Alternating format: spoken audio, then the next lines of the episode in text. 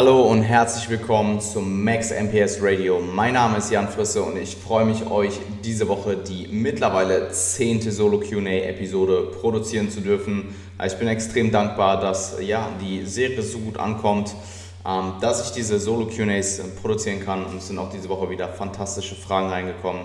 Ähm, viele, viele, viele wirklich gute Fragen. Und ja, ähm, ich bin extrem dankbar dafür, dass ich eine solche, äh, eine solche Community ähm, über eine solche Community verfüge und ja, regelmäßig ähm, gute, qualitativ hochwertige Fragen in diesem Format beantworten kann. Ähm, kurz zu mir, ich werde es relativ kurz fassen, ähm, einfach weil ja nächste Woche eh schon wieder Beyond the Prep ansteht und ich heute relativ zeitrestriktiv bin, weswegen ich vermutlich auch heute nur eine einzige englische Frage beantworten werde, weil es doch so viele Deutsche waren ähm, und ich diese eben einfach ja, priorisiere.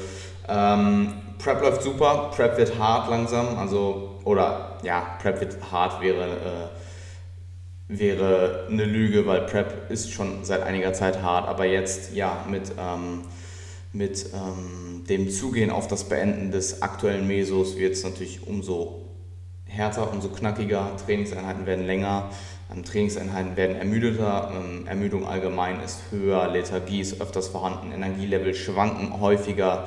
Ähm, und ja, es wird allgemein ernst. ich hitte auch ja, kontinuierlich eigentlich wieder neue Lows.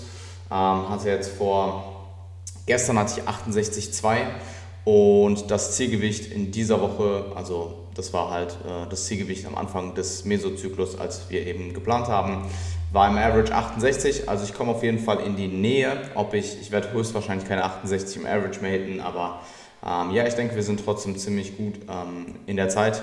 Ähm, ich bin ja ähm, 10 Wochen out, sobald ich, ja, 10 Wochen out.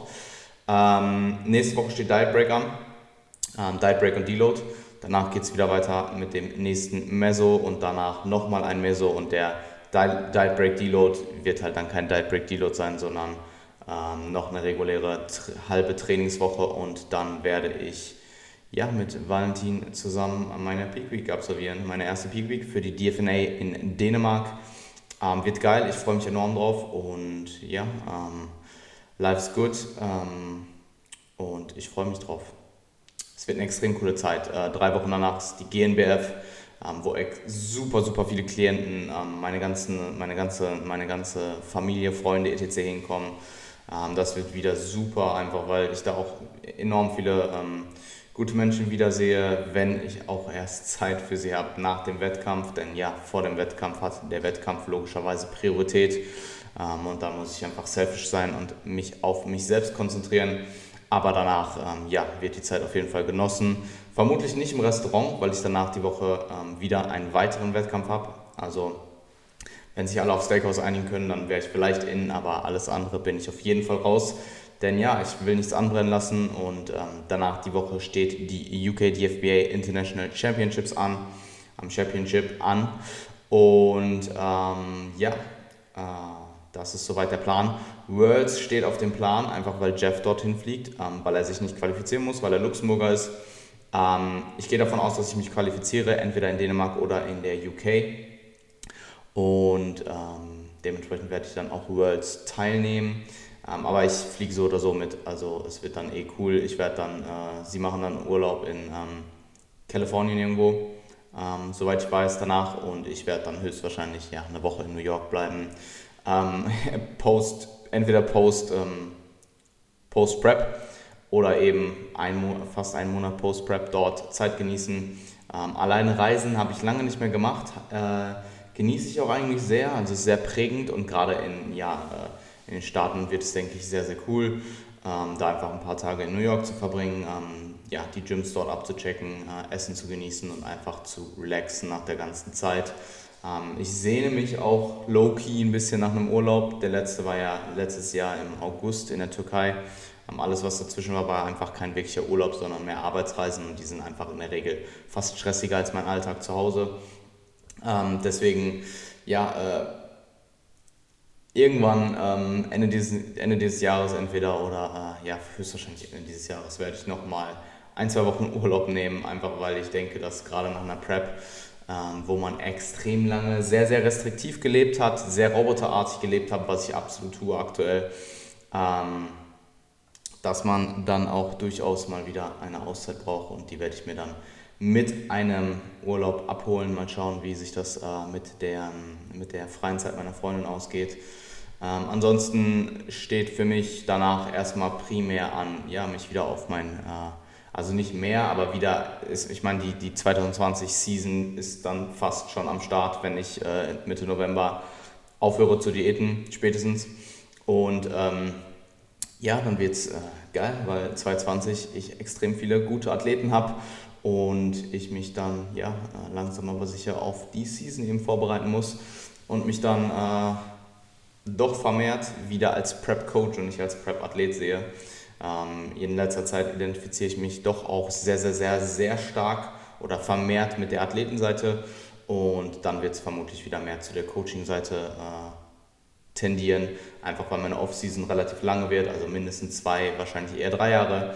Und ähm, ja, ich mich dann wieder voll und ganz auf mein Coaching und auf ja, bestmöglichste Resultate mit meinen Klienten konzentrieren werde. Und äh, ja, ich bin extrem gespannt drauf. Ich warte auf einige Preps in 2020 seit 2017 und ja, ich bin auf jeden Fall ready und äh, wir, sind, wir werden ready sein und ähm, ja, ich freue mich drauf. Es wird extrem geil. Um, ähm, here we go mit den Fragen ähm, bevor ich hier noch mehr Zeit verliere und noch mehr äh, rumlabere. Ähm, wie gesagt, Update gibt es eh nächste Woche dann in Beyond the Prep. Ähm, erste Frage, ich fange mit dem Training an, wie immer. Erste Frage kam von Philipp. Dieser. Wie trackst du das Volumen von Metaboliten oder Metabolite-Techniken im Vergleich zu Straight Sets? Ähm, eigentlich immer gleich, ähm, denn das Ding ist, die vermutlich beste Einheit in der Praxis, dein Volumen zu tracken, sind harte Sätze. Also Sätze mit einer ähm, relativ hohen Auslastung von, ich sag mal, 4 bis 0 Reps in Reserve und ähm, eben ausreichend ähm, Intensität im Sinne von absoluten Intensitäten. Also höchstwahrscheinlich alles bei 30% 1RM plus bis, sagen wir mal, 80% 1RM ähm, für Hypertrophie. Ähm, aber allgemein 30% 1RM plus erstmal. Und das Ding ist halt, die Vergleichbarkeit zwischen solchen Sätzen ist sehr, sehr schlecht. Und es hat sich eben in, ähm, in, der, in den Daten gezeigt, dass harte Sätze eben mehr oder weniger größtenteils die gleiche Hypertrophie erzeugt. Also ob du jetzt einen Satz mit 30% 1RM bis zum Muskelversagen machst oder eben bis mit 75% bis zum Muskelversagen, ähm, dass du eben mit beiden Sätzen die gleiche Hypertrophie erzeugst und auch grob die gleiche Ermüdung. Und dementsprechend würde ich eben auch einen, äh, eine äh, Intensitätstechnik, einen Satz mit in einer Intensitätstechnik einfach als einen normalen Satz tracken. Also ein Triple Drop Set ist ja im Endeffekt nur ein sehr, sehr langer Satz. Also du machst halt einen normalen Satz und dann hängst du meinetwegen drei Drop Sätze dran. Und das ist im Endeffekt ja nur das Verlängern des Satzes, also einfach nur ein extrem High Rep Satz. Und ob du den jetzt machst oder ja, einen regulären 30 bis 40 Rep-Satz oder meinetwegen eher 30 Reps, 40 ist vielleicht dann doch ein bisschen viel, je nachdem, wie viele Reps du mit, deinem, äh, mit 30% deines 1RMs schaffst, dann ähm, ist es im Endeffekt nichts anderes. Dementsprechend track ich sie eigentlich nicht anders. Ähm, das heißt, wenn jetzt jemand vorher äh, grob 15 Sätze für, seine, für seinen Bizeps gemacht hat und ich programme dann im, in einem Mesozyklus ein Triple Drop Set drauf, dann ist das ähm, Triple Drop Set trotzdem nur ein Satz. Also so hand, handhabe ich es und ich hab, bin bisher mit Athleten noch nie an das Problem gekommen, dass sie durch dieses Triple Drop Set oder durch diese Intensitätstechniken ähm, dann irgendwie übermäßig früh äh, ähm, ähm, overreachen oder äh, dergleichen. Also äh, das ist noch nie passiert und ich denke, das ist auch sehr unrealistisch, wenn du ja, äh, wenn alle Variablen möglichst gleich bleiben, also alle externen Faktoren gleich sind und du im Vorhinein halt sehr genau äh, auf Parameter bezüglich ähm, Assozi Assoziationen bezüglich Overreaching äh, geachtet hast und diese eben beachtet hast und inner, immer innerhalb deiner Volumenkapazitäten trainiert hast. Ähm, und ja, that's it, äh, würde ich sagen. Ja, alles von 5 bis 30 Reps in einem harten Satz, also mit ausreichend ähm, relativer Auslastung von 4 bis 0 Reps in Reserve ähm, produziert die gleiche Hypertrophie und grob die gleiche Ermüdung. Ähm, die nächste Frage kam von Fitness-Nico. Wie reagierst du, wenn, im Training, wenn du im Training nicht so performen kannst wie geplant? Ähm, das Ganze erstmal akzeptieren, was mir extrem schwer fällt. Also muss ich ganz ehrlich sagen, das ist immer so leicht gesagt als ähm, Coach oder als, äh, als ähm, ja, wenn ich jetzt hier diese Frage beantworte, es ist so leicht gesagt, aber Akzeptanz ähm, deiner Tagesform ist erstmal key, weil wenn du dann weiter einfach stumpf drauf trainierst und vielleicht Loads benutzt, die du an dem Tag mit deiner äh, akuten Tagesperformance nicht benutzen solltest, dann steigt das Verletzungsrisiko und im Endeffekt, wenn du dann halt weniger Reps schaffst oder ähm, ja, deine Performance nicht hittest, dann bringt es dir ja eh nichts. Von daher erstmal Akzeptanz und das braucht Zeit, um das zu lernen. Ähm, denn Tagesperformance wird schwanken, ähm, je nachdem auch wie, wie gut du deine externen Variablen bezüglich Regeneration handhabst. Aber es wird Tage geben, an denen du akut einfach nicht so ready bist, wie an Tagen, wo vielleicht alles on point war. Und ähm, dementsprechend Akzeptanz ist erstmal das Erste, was ich dir raten würde. Akzeptiere es und probiere nicht irgendwie, ähm, ja, dich da, äh, also probiere nichts Dummes zu tun, sagen wir es mal so. Ähm, außerdem heißen akute Schwankungen in Tagesperformance, gerade bezüglich Intensität, weil wir eben auch wissen, dass ähm, Hypertrophie nicht, ähm, nicht äh, ausschließlich abhängig von Intensität ist, heißt, dass ihr bei akuten Schwankungen in der Tagesperformance, also jetzt mal so realistischen Schwankungen, ähm, trotzdem noch ein produktives Training für Hypertrophie abliefern könnt. Denn Hypertrophie, ähm, ein, Hypertrophie äh, ein ausreichend, Hypertro ähm, ein, ausreichend ähm, ein produktives Training für Hypertrophie bedeutet, dass ihr ausreichend Mechanical Tension akkumuliert. Und die könnt ihr auch mit 5 Kilo oder 10 Kilo weniger auf der, auf der Handel ähm, akkumulieren. Und ähm, nur weil das Training an diesem Tag nicht von den Nummern her besser war als das Training letzte Woche, heißt das nicht, dass ihr davon nicht wachst. Ähm, denn es sei denn, ihr seid eben unter eurem ähm, MEV, also unter dem Volumen, was ihr braucht, um Progress zu machen. Aber äh, ich gehe davon aus, dass ihr euch ähm, über eures MEVs bewegt und innerhalb eures MAVs. Ähm, dementsprechend, wenn du jetzt meinetwegen die erste Woche dein MEV hittest und also jetzt, das ist sehr theoretisch, aber einfach nur um das Ganze zu veranschaulichen, wenn du jetzt in der ersten Woche dein MEV hittest und in der zweiten Woche schon in dem Bereich deines MAVs dich aufhalten solltest, aber dann, wie gesagt, nur Theorie, dann wieder nur in Anführungsstrichen dein MEV hittest, dann ähm, hast du vielleicht nicht den Progress gemacht, den du machen wolltest, den bestmöglichsten theoretischen, aber du hast trotzdem noch ein produktives Hypertrophie-Training absolviert und du wirst davon wachsen. Und dementsprechend das im Hinterkopf zu behalten, gerade für ähm, Bodybuilder und ähm, ja, Physikathleten, ist, denke ich, ähm, auch enorm gut, um eben ja, damit umzugehen, ähm, das Ganze zu akzeptieren. Ansonsten gib dein Bestes, also wenn du merkst, dein Fokus und dein Mindset ist nicht da, dann konzentriere dich und probiere das eben bestmöglichst umzuleiten. Also gerade ähm, was so, also es ist häufig so, und das hört man auch häufig, dass man in die Session geht, sich nicht gut fühlt und vielleicht sowohl vom Fokus als vom Mindset, aber vielleicht auch manchmal physisch. Also ich hatte Einheiten ähm, in der Prep bereits, wo ich mit extrem schweren oder gut schweren Beinen in die Beineinheit reingegangen bin und mir dachte, fuck my life, also keine DOMs, sondern einfach schwere Beine. Jemand, der lange diätet, jemand, der lange diätet hat, weiß, was ich meine. Du bekommst einfach irgendwann schwere Beine. Und ähm, wenn du damit stehst mit schweren Beinen und deine Warm-ups fühlen sich schon unfassbar heavy an und du denkst dir so, fuck my life, wie willst du jetzt diese Einheit absolvieren? Also ich hatte wirklich mental Einheiten, die mich so belastet haben und wo ich dann halt einfach die letzten Warm-ups gemacht habe mir die Warm-ups auch gefilmt habe, weil gerade in der Diät ist es subjektiv, fühlt es sich immer härter an, als es dann vielleicht objektiv wirklich war. Ich schaue mir dann die Warm-ups an und denke mir so, hey, so langsam war der gar nicht. Und dann bekomme ich mein Mindset ähm, rein und Fokus. Also spätestens in den letzten Warm-ups äh, sind die dann immer on point da. Und dann gehe ich halt rein und dann wird die Performance abgeliefert. Ähm, und also nur weil du dich schlecht fühlst, muss es nicht heißen, dass du auch schlecht performst. Ähm, deswegen immer ähm, uneingenommen in die Einheit reingehen, egal wie du dich fühlst. Und ähm, ja, eben dann dein Bestes geben bezüglich Fokus und Mindset. Und dann, wenn du eben wenn du eben ausschließen kannst, dass es nur aufgrund von Fluktuationen in externer äh, Variablen ähm, der Fall war, dass du eben eine schlechte Tagesperformance hast. Also meinetwegen, du schläfst normalerweise immer neun Stunden und richtig gut und diese Nacht hattest du nur vier und äh, schlechte Schlafqualität und dein Pre-Workout war sechs Stunden vorher und du hattest kein Intra-Workout und was weiß ich, all diese Variablen, die eben zu einer ähm, akuten Verminderung der Tagesperformance führen kann. Wenn du die dann eben ausschließen kannst, also solche Variablen, dann würde ich mir halt denken, Retroperspektiv oder retroperspektiv würde ich reflektieren, was ist dort passiert und wie kannst du es in Zukunft ändern. Und wenn du dann natürlich back-to-back -back Tage schlecht performst, dann solltest du darüber nachdenken, wie du deine Ermüdung managst, ähm, ob du eventuell einen Deload brauchst, ähm, wenn du ihn nicht im Vorhinein schon geplant hast, ähm, je nachdem, wie dein, äh, deine Deload-Strategie ist ähm, oder deine, deine Fatigue-Management-Strategie. Und dann eben retroperspektiv reflektieren und es beim nächsten Mal besser machen, beziehungsweise wenn du eben einen Fehler gemacht hast, es beim nächsten Mal besser zu machen und sonst eben Tagesperformance-Fluktuation akzeptieren und das Beste ausmachen.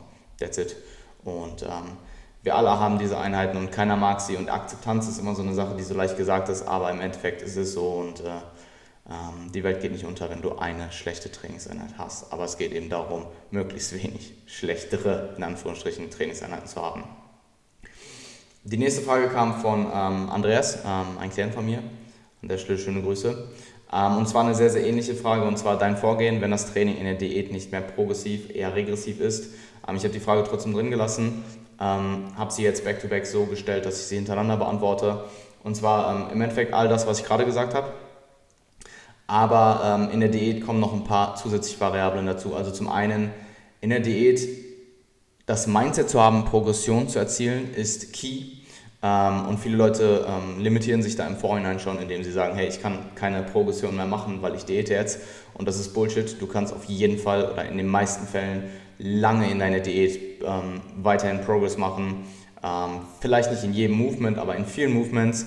Irgendwann wird dann der Punkt kommen, eben bei einer längeren Diät, bei einer langen Diät für einen Fotoshoot oder vor allem eben auch einer Prep, wo du am Ende bei extremen ähm, Körperkompositionen rauskommst und also wirklich extrem, ich rede von sub 8% Körperfett ähm, und wo ja du sowohl physisch als auch mental in einer sehr, äh, sagen wir mal, äh, labilen Lage bist, ähm, dass dort irgendwann deine, ähm, deine Möglichkeit, noch großartig Pro Progression zu erzielen, ähm, limitiert ist, ist eh klar. Da wird dann irgendwann der Punkt kommen, wo du äh, dagegen ankämpfen musst, kein Progress zu verlieren. Und das ist eben auch dann extrem wichtig. Also kämpf so lange wie möglich dagegen an. Mindset-Fokus sollten immer da sein. Du musst dir bewusst sein, gerade in der Prep, wofür du das Ganze machst, dein, dein Zielen bewusst sein und eben maximal dagegen ankämpfen. Aber auch dort, wenn es nicht geht, das Ganze zu akzeptieren keine dummen Sachen zu machen, wenn du ähm, viele Reps verlierst oder deine Technik schlecht wird. Und ein ähm, gutes Beispiel, mein Squat vor ein paar Tagen war technisch nicht mehr so on point, wie ich ihn gerne gehabt hätte. Und ich muss mir jetzt für den, ähm, also bei den Peak-Intensitäten, die ich im letzten Zyklus eben auch hatte, ich habe genau die gleiche Performance abgeliefert wie im letzten Zyklus, aber die Technik war nicht so on point. Und ich muss mir jetzt im Nachhinein überlegen, hey, ähm, also sie war nicht grottig, aber sie war schon sehr, sehr, sehr, sehr, sehr grenzwertig. Also vielleicht sogar schon ein bisschen zu grenzwertig. Und ich muss mir jetzt im Nachhinein überlegen, hey, was mache ich und wie verändere ich das, sodass das im nächsten Zyklus nicht mehr passiert. Also da auch Akzeptanz ist wichtig. Ähm, andere, also sonst dann halt dagegen ankämpfen in der Diät und dann irgendwann eben akzeptieren, dass du in bestimmten Übungen oder Muskelgruppen eventuell oder höchstwahrscheinlich gerade in einer Prep oder in einer sehr, sehr langen Diät Kraft verlieren wirst und das ist dann relativ normal und ähm, jeder, der sagt, er preppt, er hat sechs Monate gepreppt und äh, 15 Kilogramm verloren, im Endeffekt Gewicht bewegt Gewicht bis zu einem Punkt ähm, und hat keinerlei Kraft verloren, ähm, ja, äh, würde ich, wäre ich auf jeden Fall skeptisch. Ähm, ansonsten andere Variablen, die eben deiner Trainingsperformance zugutekommen, wenn du es eben nicht schon tust, wovon ich aber ausgehe, weil du es tust, weil ich ja, dich coache, weil du Klient von mir bist. Ähm, andere Variablen ähm, mehr maximieren, wenn möglich, also ähm, auf Schlafhygiene schauen, auf äh, ähm, Peri-Workout Nutrition schauen. Also wenn du vielleicht jemand bist, der noch mehr seine Mahlzeitenfrequenz oder Mahlzeitentiming so strukturiert, dass er einfach maximal adhered oder maximales Enjoyment in der Diät hat, aber eigentlich sein Ziel ist, maximal zu performen und du, Pre-Workout zum Beispiel keine ausreichende Menge Carbs isst, dann würde ich mir überlegen, da dran zu arbeiten, also an deiner Peri-Workout Nutrition. Für Wettkampfathleten denke ich, ist Peri oder sollte Mealtiming so gelegt werden, um maximale Performance abzuliefern und nicht äh, ich faste den ganzen Tag nur, damit ich abends mehr essen kann. Ähm, einfach weil es geil ist und weil es mir die Diät leichter macht, aber mein Training leidet dadurch. Als Wettkampfathlet sollte dein Training Priorität haben. Ähm, und ansonsten auch dort Programming-Anpassungen machen. Wenn du merkst, dass du zu früh Performance verlierst im Zyklus, dann ist das Volumen vermutlich zu hoch. Dann eben dort Volumen anpassen, ähm, Intensitäten eventuell ähm, anpassen und ja, generell das Programming so anpassen, dass du äh, weiterhin produktive Mesozyklen hast und bestmöglichst deine Kraft konservierst.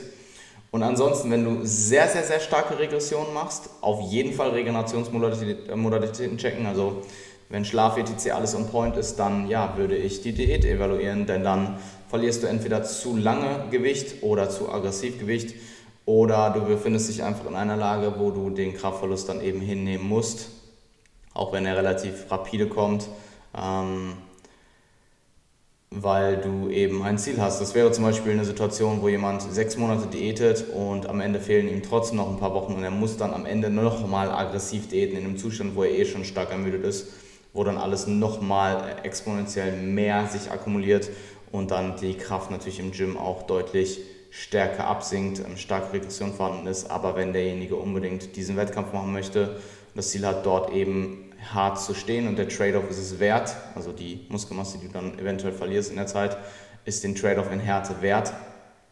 Ähm, dann ja, muss man eben machen, was man machen muss, ähm, wenn man eben auch nicht die Möglichkeit hat, einen späteren Wettkampf zu machen. Und dann gibt es solche Szenarien, wo eben starke Regression hingenommen werden muss, aber ja, äh, sollte in der Regel bei guter Planung und genug Zeit, etc. und ähm, dem regelmäßigen Abchecken all dieser Variablen nicht der Fall sein. Ähm, nächste Frage kam von Philipp.stöbel. Ähm, Spezialisierungszyklus für Apps sinnvoll? Welche Parameter? Ähm, wenn du schwache Apps hast, go for it, absolut. Ähm, ich sehe keinen Grund, deine Apps nicht zu spezialisieren. Und wenn du ähm, deine Apps ja eben ähm, hypertrophieren möchtest und du denkst, dass das deinem Look zugutekommt, dann äh, ja, würde ich also spricht nichts gegen einen, einen Apps-Spezialisierungszyklus. Am Shoutout auf jeden Fall, dass die Ausführung und die Intensitäten sitzen. Also dass du ja deine, ähm, deine ähm, Abdominal-Übungen ähm, gut ausführst, solide ausführst und dass die relative Intensität stimmt, sprich, dass du 4 bis 0 Reps in Reserve, je nachdem, wo du dich befindest, ähm, trainierst. Wirklich 4 bis 0 Reps in Reserve und nicht 8 Reps in Reserve. Ähm, und danach würde ich schauen, was machst du für einen Progress aktuell, ähm, wo kannst du, wie viel Volumen kannst du eventuell hinzufügen und wie kannst du dieses Volumen bestmöglichst über die Woche strategisch platzieren, sodass du deine Apps möglichst oft, möglichst hart trainieren kannst. Ähm, und das wird vermutlich ziemlich viel sein, denn äh, deine Apps haben eine sehr, sehr hohe Kapazität, also in der Regel zumindest ähm, für Trainingsvolumen. Und wenn Ausführung Intensität eben sitzt, dann würde ich an Volumen und Frequenz schrauben und ja, dann einfach mal schauen, wo die Reise hinführt. Ich denke, du kannst da sehr, sehr viel machen. Ähm, Übungsauswahl würde ich eher dynamisch anstatt statisch halten, weil du extrem viel statische ähm, Belastung für deine Apps hast bei Übungen, die eben ja, äh, Core-Stabilität benötigen. Und ähm, dynamisches Movement hat man in der Regel nicht so oft. Oder sollte man zumindest nicht, wenn man, also ja, hat man in der Regel nicht gewollt, sagen wir es mal so, ähm, bei Übungen, die eben Core-Stabilität benötigen. Deswegen auf dynamische Übungen setzen, Klassiker, Crunches und Beinheben, ähm, um den ganzen Bereich des Bauchs abzudecken und auf Progressive Overload zu konzentrieren. Also viele Leute trainieren ihren Bauch auf, auf äh, Gefühl und ein bisschen Crunchen und hier und da. Ähm, und das ist auch alles gut und ich denke, du solltest deine Apps auch gut spüren bei, einer, bei, bei Übungen, die, also einem Crunch oder so, wenn du deine Apps nicht spürst, dann ja, machst du vermutlich was falsch. Ähm, aber auch dort konzentrieren, langfristig zumindest Progressive Overload zu erzeugen und Loads zu steigern und ja, äh, mittel- und langfristig dort ähm, höhere 10 Ms oder ja, mit welchen ähm, Kraftparametern du auch immer arbeitest, anzupeilen. Ansonsten, ähm, Steve Hall hat, denke ich, ziemlich erfolgreich ähm, seine Apps mehrfach länger spezialisiert. Also vielleicht checkst du das bei ihm mal ab, wie er es gemacht hat ähm, für ein Real-Life-Szenario, ähm, der auch sehr, sehr, sehr systematisch daran geht und das Ganze auch, denke ich, sehr gut dokumentiert hat. Also vielleicht fragst du ihn nochmal oder schaust, was er dazu gepostet hat. Und ähm, ja, das wäre meine Empfehlung für einen Spezialisierungszyklus für Apps. Ähm, Pauls 227 hat gefragt, in Kraftphasenvolumen konstant steigern oder senken, wenn gleichzeitig die Intensität steigt. Ähm, in der Regel kein Volumen steigern in Intensitätszyklen. Ähm, dort willst du die primäre Variable ähm, nämlich Intensität steigern. Und wenn das gegeben ist, dann sehe ich keinen Grund, also wenn dein Volumen hoch genug ist, um eben Intensitätsprogression zu machen, also wenn Progress gegeben ist über einen längerfristigen Zeitraum und du kannst deine Intensitäten innerhalb des Zyklus und von mehreren von Zyklus zu Zyklus steigern, sehe ich keinen großen Grund, das Volumen noch anzuheben. Ähm, vor allem nicht intrazyklus, von Zyklus zu Zyklus kann man dann evaluieren, hey, könnte ich vielleicht noch ein bisschen mehr machen, denn bis zu einem bestimmten Grund, äh, bis zu einem bestimmten Grad bringt dir auch mehr Volumen mit hohen Intensitäten, mehr Kraftzuwächse, aber das ist eben deutlich weniger ähm, assoziiert wie Volumen mit Hypertrophie. Und ähm, es kann sogar so gut vorkommen, dass wenn du die Intensitäten innerhalb eines Zyklus immer weiter steig, äh, steigerst, dass dort das Volumen sogar sinkt. Ähm, nicht unbedingt in Form von Sätzen, aber zum Beispiel in Form von Reps. Also du könntest zum Beispiel ein äh, 3x5 oder 5x5 zu einem 3x3 oder 3, äh, 5x3 werden lassen und die Intensitäten eben ähm, immer weiter pushen und ähm, so eben Intensitätsprogression fahren. Das wäre jetzt nur ein Beispiel, also nehme ich hier nicht beim Wort, aber ja, das ist eben meine Meinung oder meiner, meiner Ansicht nach äh, sehr häufig der Fall. Also ähm, in der Regel kein Volumen steigern, ähm, wenn dann von Meso zu Meso und dann auch sehr, sehr bedacht, denn ähm, ja, ähm, Intensitäten und Volumen, ja, also in der Regel kein Volumen steigern, ähm, außer von Meso zu Meso, da einfach evaluieren und schauen, ob du mehr machen könntest eventuell und ähm, aber da auch andere Sachen ähm, beachten, gerade bezüglich Intensitätszyklen ähm, und passiven Strukturen, dass du da nicht einfach nur noch mehr machst und deine passiven Strukturen dann eventuell darunter leiden, langfristig oder kurzfristig. Und ja, that's it. Uh, The Real Simsy hat gefragt, deine Meinung zu direkten, direkten, direkten ähm, Neck- und Vorarmtraining. Brauchen die wenigsten, um ehrlich zu sein. Also ich denke, Jeff Nippert hat, also ich, äh, Jeff Nippert hat dieses Neck-Training äh, populär gemacht. Und wenn du die Zeit und die Arbeit investieren möchtest, damit dein Hals minimal dicker ist, dann go for it. Ähm, ich sehe keinen Grund, es jetzt nicht zu machen. Ähm, also wenn es dir das wert ist, dann go for it. Die wenigsten werden es brauchen. Ähm, und also auch Unterarme. Die meisten Leute, ähm, die ihre Unter oder viele Leute, die ihre Unterarme trainieren, haben es nicht nötig. Und ich denke, deine Unterarme wachsen sehr, sehr langsam mit regulärem Training mit, die eben deine Unterarmmuskulatur belasten. Also so im Hypertrophie-Bereich oder Bodybuilding-Bereich einfach sehr, sehr, sehr viel. Also jedes Mal, wenn du irgendwas greifst, ähm, belastest du deine Unterarme, trainierst du deine Unterarme. Und wenn du jetzt extrem schwache Unterarme hast und du das nach Jahren in deiner Bodybuilding-Karriere merkst, dann ja, kann man durchaus darüber nachdenken, direkt seine, seine Unterarme zu trainieren. Aber ich denke, für die wenigsten ist es nötig. Ähm, aber es ist eine, ja, ist eine Frage der individuellen Situation. Also kann nötig sein oder kann sinnvoll sein, aber in den wenigsten Fällen. Und zu Neck-Training, keine Ahnung. Äh, habe ich keine Erfahrung mit, bin ich selber nicht wirklich interessiert drin. Ähm, aber sehe jetzt auch keinen Grund dagegen. Also ja, das, ich habe da keine wirkliche starke Meinung zu oder Ansicht. Ähm, Daniel Neumann unterstrich hat gefragt, wie im Training wieder einsteigen nach sieben Tage Pause durch Urlaub. Ähm, mach eine Introwoche, denn äh, du wirst ähm, Adaption verloren haben, minimal in dieser Zeit. Ähm, nicht in Bezug unbedingt auf Hypertrophie oder Kraft, ähm, Potenzial Kraft zu, äh, zu produzieren. Ähm, aber anhand, du wirst vermutlich minimale Technik ähm, Regression machen, Ähm, und der ABI, der Repeated Bout Effect, wird nicht mehr so stark adaptiert sein wie vorher. Das ist der Mechanismus des Körpers gegen Muskelschäden, der eben ja durch, äh, wenn du, wenn du eine, eine, Übung machst oder eine Einheit absolvierst, die eben eine moderate Menge oder eine starke Menge an Muskelschäden ähm, produziert, dann tritt eben diese Adaption des Körpers ein und du wirst langfristig auf, also gegen diese Muskelschäden adaptieren ähm, und weniger Muskelschäden erleiden bei dem gleichen Stimulus.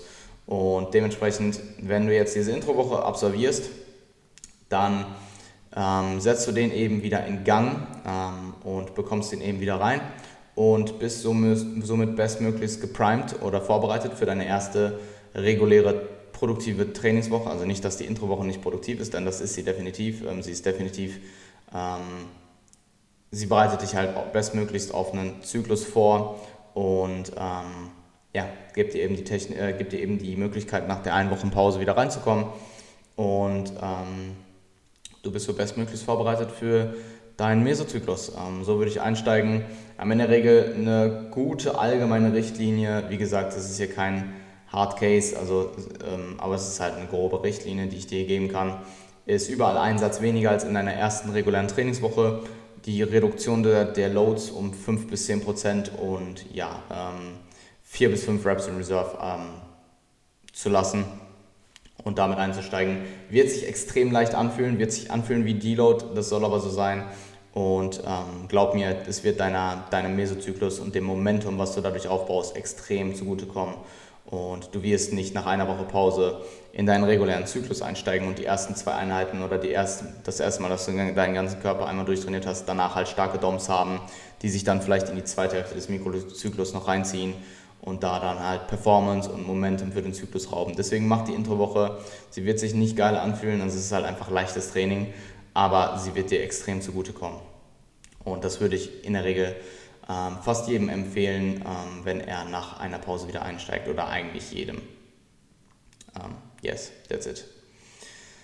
Ähm, sieben Nils 7 Unterstrich hat gefragt, was hältst du von einem variablen antizyklischen Volumenansatz, sprich du overreach die einzelnen Muskelgruppen versetzt, um eine geringere systemische Ermüdung zu erzeugen, um so noch mehr Volumen pro Muskelgruppe fahren zu können. Ähm, ich habe keine Erfahrung damit. Die Theorie klingt erstmal sinnig. Es sind im Endeffekt Spezialisierungszyklen, also du, es sind im Endeffekt vermutlich einfach Spezialisierungszyklen, wo du, wenn ich es richtig verstanden habe, meinetwegen du sagst jetzt in dem Zyklus ähm, antizyklisch erhöhe ich mein Volumen in den Quads extrem, während ich es in den Hamstrings gering halte. Und dann ähm, meinetwegen nach vier Wochen reduziere ich das Volumen in den Quads, also deloade sie quasi und ziehe es in den Hamstrings hoch, ähm, um dort dann gezielt zu overreachen und so aber nie systemisch, so viel systemische Ermüdung zu haben, dass man eben ähm, alle Muskelgruppen maximal hypertrophieren kann, weil man eben genug Kapazitäten frei hat, um diese einzelne Muskelgruppe lokal zu overreachen, maximal zu trainieren.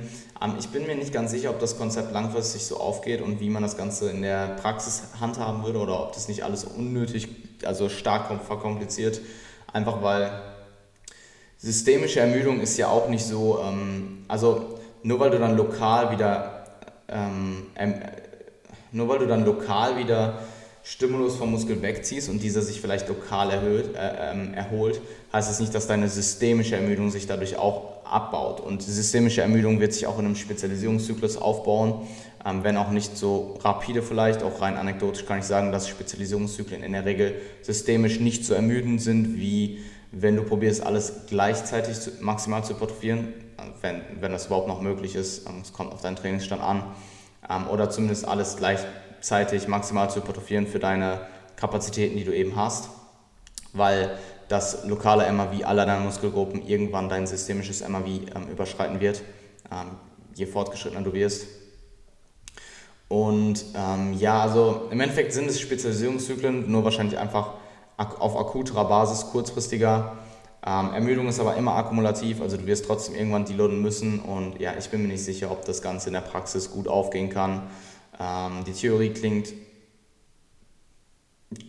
die könnte man halt machen, ähm, aber ich ja, wie gesagt, ich habe keine praktische Erfahrung damit, deswegen ähm, kann ich mir da kein Urteil erlauben. Ähm, ich weiß nicht genau, von wem das kommt, kannst du mir gerne nochmal schreiben.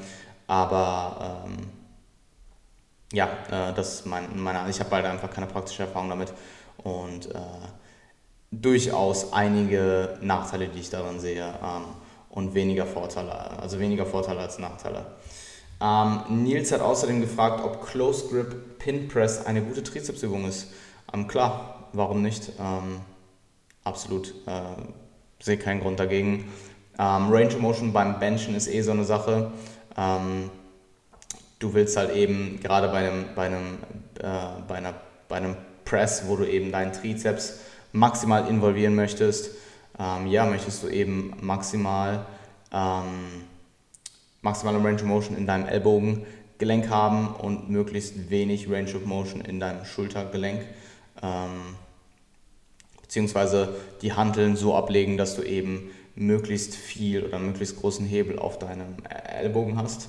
Ähm, ja, das stimmt nicht wirklich, aber du willst auf jeden Fall äh, den bestmöglichsten Trizeps-Stimulus haben und den bekommst du eben, indem du ähm, relativ eng bencht und je nachdem auch deine Range of Motion begrenzt, weil ab einem bestimmten Punkt, wenn du zu tief gehst in einem Bench, das hängt halt wieder sehr, sehr stark von anatomischen Gegebenheiten des Individuums ab, ähm, involvierst du vielleicht zusätzlich ähm, übermäßig proportional stark deine Schulter ähm, und das willst du eben nicht. Also könnte da Close Grip Pin Press in manchen Situationen eine gute Idee sein.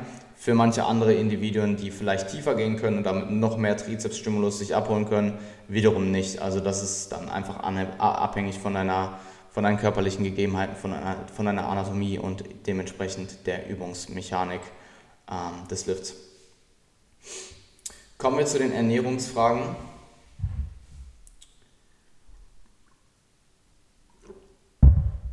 Und zwar hat mich Squat.exe, ähm, Marius, ähm, der mir die Frage beim letzten Solo QA gestellt, ähm, äh, gestellt hat, die ich aber nicht gesehen habe, denn er hat sie mir per ähm, DM geschickt und die habe ich eben da vorher nicht eingesehen und ich habe ihm dann gesagt, ich nehme die Frage mit rein. Also ja, here we go, ich halte mein Wort. Ähm, wie wirst du peaken? Ähm, wahrscheinlich wirst du ja früh genug fertig sein, um einen Ansatz wie Ben Howard zu verfolgen und über mehrere Wochen die Carbs etwas zu erhöhen und so langsam voller zu werden. Ähm, Backloads sind meiner Meinung nach etwas für Athleten, die zu spät fertig werden. Deine Meinung dazu? Ähm, Backloads können gut funktionieren, wenn man damit gute Erfahrung hat und wenn man vor allem auch Erfahrung mit dem jeweiligen Individuum hat, also entweder mit sich selbst, wenn man sich selbst coacht oder als Coach mit dem Klienten und eben ähm, ja, gute, gute Daten bereits hat. Ähm, sowas wie einen Rapid Backload für zum Beispiel Cliff Wilson, der sehr, sehr erfahren da drin ist, ähm, funktioniert offensichtlich ziemlich gut. Das heißt aber nicht, dass ein Rapid Backload für jeden Coach oder für jeden Athleten das Richtige ist, Entschuldigung. Und ähm, ja, gerade wenn man da keine Erfahrung mit hat, kann das ganz, ganz, ganz schnell in die Hose gehen. Deswegen, ähm, ja, Backloads grundsätzlich ähm, für Situationen, wo man noch von einer längeren Diät profitieren kann, sinnig. Und wenn man, und ich denke, Backloads erzeugen insgesamt, also zumindest in der Theorie, ticken besseren Look, aber sind halt deutlich schwieriger zu handeln. Ähm, du kannst in der Regel dadurch, dass du so kurz vorm Wettkampf lädst, nicht mehr tapern. Und ein Frontload ist in der Regel immer der konservativere äh, Approach ähm, der aber auch, wo einfach weniger schief gehen kann, weil du eben meistens noch ein, zwei Tage hast, wo du dann eben nochmal Carbs tapern kannst und eventuell, eventuell einen Spillover ähm, ja, quasi beheben kannst und dann ähm, deine, deine äh, die, die, die Fülle deiner Glykogenspeicher sehr, sehr genau halten oder besser halten kannst, genauer halten kannst bis in die Show rein. Ähm, ich werde nicht, also im Endeffekt, wie ich lade, äh, kann ich dir noch nicht genau sagen, weil ich habe einen Coach, der das für mich macht. Ähm, Valentin wird ja mein Peak Week Protokoll schreiben. Ähm, er hat mir schon gesagt, es wird vermutlich äh, ein Frontload werden und wir werden da zwei, drei Tage laden, denke ich, und dann ein, zwei Tage tapern. Und ähm, ja, ich denke nicht, dass ich dadurch, dass ich halt auch die DFNA jetzt vorgezogen habe und dass wir das Ziel gesetzt haben, zur DFNA in Dänemark halt komplett 100% ready zu sein, denke und die GNBF ja eigentlich mein Hauptwettkampf war und die erst drei Wochen später war, denke ich nicht, dass ich frühzeitig vor der DFNA ready sein werde, um wochenlang meine Carbs zu erhöhen. Das wird sehr, sehr wahrscheinlich nicht der Fall sein. Ähm, also aktuell sieht es so aus, als würden wir ziemlich pinpoint-mäßig vor Dänemark fertig werden. Ähm, hätte ich jetzt die GmbF weiterhin als Hauptwettkampf angepeilt, wäre das vielleicht möglich gewesen. Ein, zwei, ja, drei Wochen maximal vorher eben fertig zu sein und dann ähm, in die Show meine Cups zu erhöhen, wobei ich dann vielleicht auch einfach weniger aggressiv diätet hätte und vielleicht ja dann trotzdem ziemlich picture perfect fertig geworden bin. Ähm, Im Endeffekt natürlich ist das das bestmöglichste Szenario, aber es ist ein extremer Luxus und die meisten Leute werden das nicht erreichen. Und ähm, ja, also im Endeffekt in der Theorie ist es die beste, das beste Szenario, aber die wenigsten Leute werden es erreichen und ähm, es ist dann halt auch immer die Frage, wie lange musst du diäten. Und in der Regel die Leute, die das schaffen, sind auch meistens die Leute, die mehrere Preps bereits gemacht haben, viel Erfahrung haben, leaner starten als ich. Ich war ja absolut, also ich war ja 20 plus Prozent Körperfett, auch wenn ich viel Zeit hatte, aber ich habe mir eben auch viel Zeit genommen, ähm, nicht zu diäten und zwischendurch Pause zu machen, was ich auch wieder so machen würde. Und ähm, ja, ich habe mit Valentin äh, für den Fotoshoot, den ich in Wien hatte, ähm, geladen. Also im Endeffekt nicht wirklich geladen, also schon geladen, aber ähm, es war jetzt kein ähm, geplantes Loading für das Shooting. Ich habe Valentin gesagt, hey, ich würde für das Shooting gerne ein bisschen laden kann ich meine Refeeds von der Woche vor dem Shooting nehmen und von der Woche in dem, wo das Shooting stattfindet und quasi alle vier Refeeds auf einen Tag legen. Meine Refeeds an der Stelle sind keine Refeeds mit Maintenance-Kalorien, sondern einfach höhere äh, Low Days, also ähm, in der Regel ja, so 80 bis 100 Gramm mehr Carbs. Und das mal 4 ist natürlich dann doch relativ viel. Also ich war bei 520 Gramm Carbs an dem Tag, äh, habe dort auch dann ein bisschen mehr getrunken, also 8 Liter getrunken ähm, Salzkonsum war kontinuierlich und ich sah am nächsten Tag extrem geil aus. Also am nächsten Tag sehr, sehr voll. Ähm, sah wirklich gut aus. Am Abend davor war ich schon leicht Bild, also ähm, da wurde es schon ja, nicht mehr so geil, also sah schon nicht mehr gut aus. Ähm, aber am nächsten Tag wirklich voll aufgewacht, ähm, hatte dann noch Posing vor dem Shooting und ähm, ich meine, die Bilder habe ich gepostet, das sah wirklich sehr, sehr gut aus. Und dann nach dem Tag, denn an dem ersten Shooting-Tag habe ich wieder einen ganz regulären Low-Day gehabt, quasi wie einen Taper nach einem Frontload. Danach den Tag sah ich, zumindest morgens im Posing, im Training und im zweiten Shooting dann wieder weniger, aber im Posing noch besser aus. Also war noch härter, noch tighter irgendwie. Und ähm, ja, es war eine ziemlich coole Erfahrung. Also ich denke, wir werden frontloaden und ich werde nicht weit vorher fertig sein. Also ähm, das wird höchstwahrscheinlich nicht der Fall sein. Und wenn es der Fall ist, dann denke ich, würden wir diesen Ansatz fahren, ja. Ähm, die nächste Frage kam von Stefan, ähm, The Real Stefan Gärtner. Ähm, was ist deine Meinung zu Peak Week Strategien, Manipulation, Kalium, Natrium, Haushalt, End- und Aufladen mit Kohlenhydraten und Wasserzufuhr? Ähm, eine Peak Week kann auf jeden Fall deine Physik enhancen und verbessern, ähm, kann aber auch deine Physik verschlechtern, je nachdem, was du machst. Die meisten Leute überschätzen den Einfluss, die eine Peak Week haben kann. Also es kann dir ein paar Prozent geben, wenn du die Vorarbeit geleistet hast, wenn du ready bist, wenn du eben gut diätet hast und dein KFA so ist, dass du eben ja ready bist. Ähm, wenn nicht, dann brauchst du keine Peak Week oder dann wird die Peak Week auch einfach nicht viel ausmachen. Ähm, aber wir gehen davon aus, dass das der Fall ist.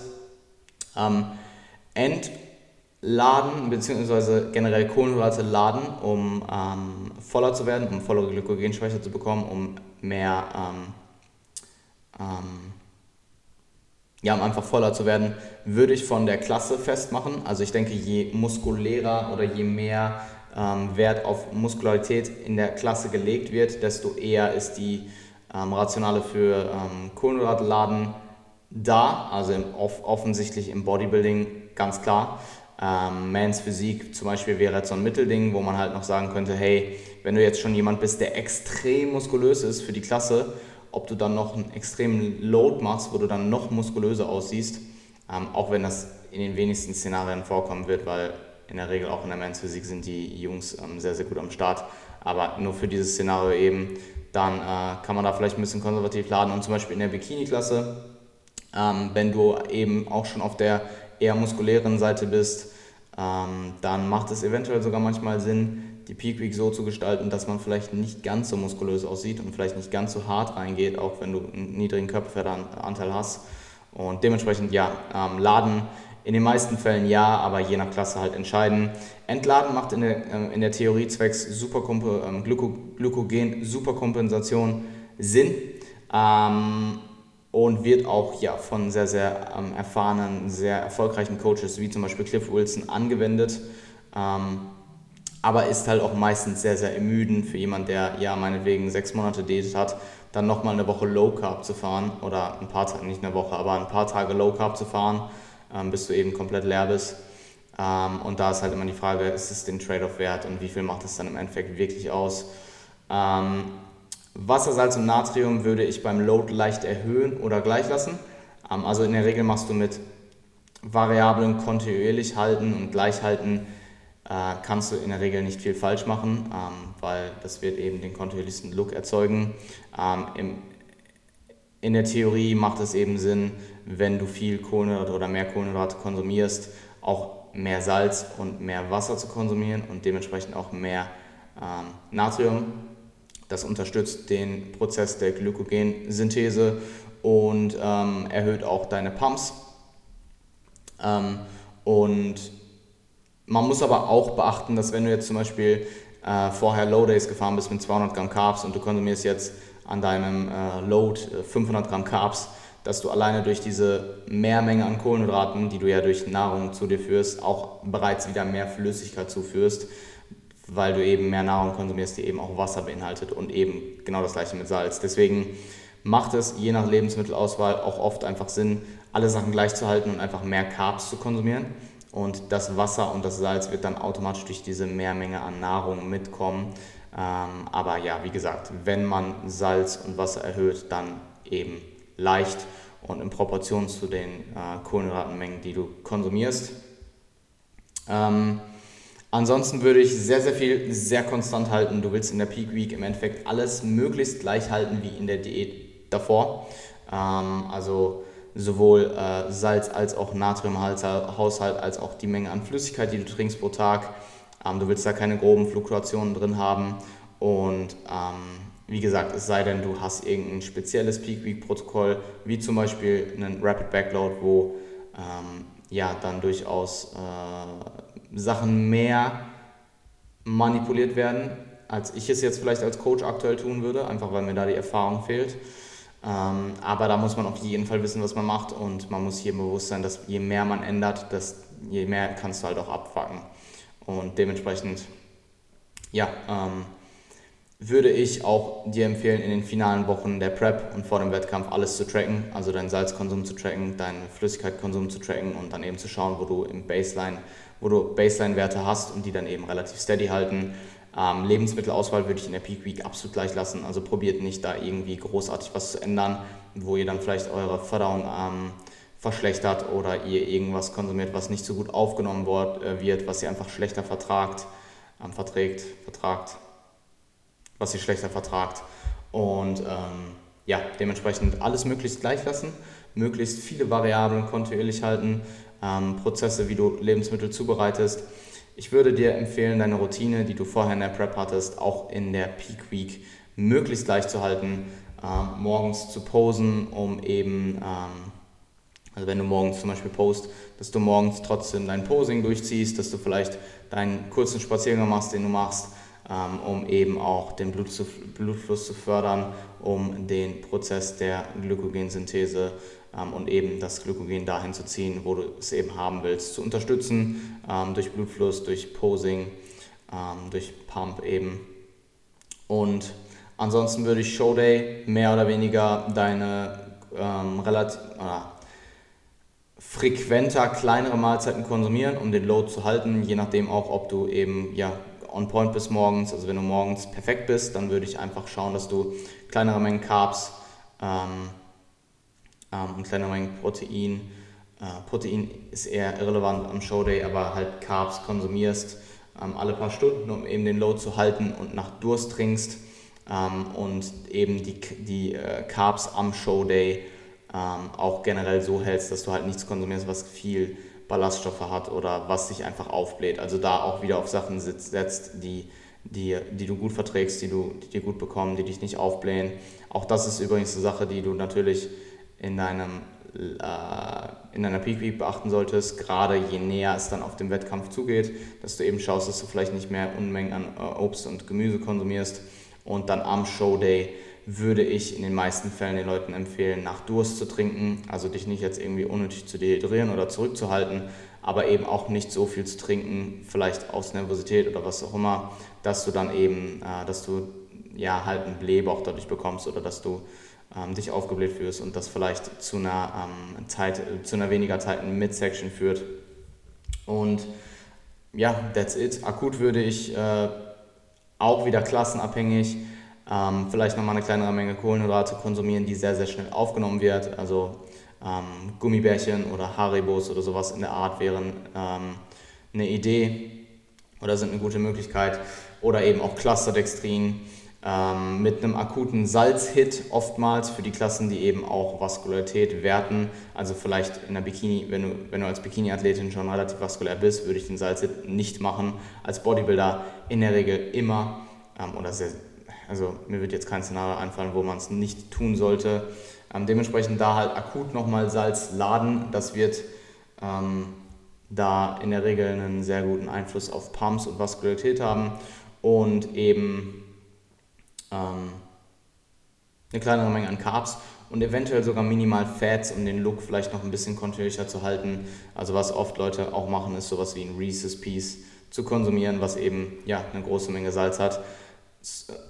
Eine, äh, eine, eine kleinere Menge Fats und eben nochmal Carbs. Ähm, und ja, das ja, ist so im Groben und Ganzen, ähm, wie ich eine Peak Week angehe und was es bezüglich Peak Week Variablen gibt und was man beachten sollte. Nächste Frage kam von Glenn.ziesma. Ähm, Need in Klammern Schritte im Bulk hochfahren oder moderat bei bis zu 10.000 Schritten pro Tag bleiben. Äh, warum willst du dein Need hochfahren? Das wäre meine eine Frage. Ähm, ich denke, moderat ihn da halten, wo er moderat, also moderat halten ist, oder da, wo er im Alltag hinfällt, äh, wäre meine Empfehlung für jemanden im Aufbau. Es sei denn, du hast jetzt extreme Probleme mit, äh, ähm, mit also wenn du jetzt aus einer Diät kommst und extrem viel Schritte gemacht hast, sie dann halt komplett darunter zu fahren, wo dein Alltag eben hinfällt. Also vorausgesetzt, dein Alltag wäre dann so, dass sie meinetwegen von 20 auf 5000 runterfallen und du eh sowieso schon Probleme mit Hunger und Appetitgefühl hast und dann eben weniger essen müsstest, um eben auf deinen geplanten Kalorienüberschuss zu kommen.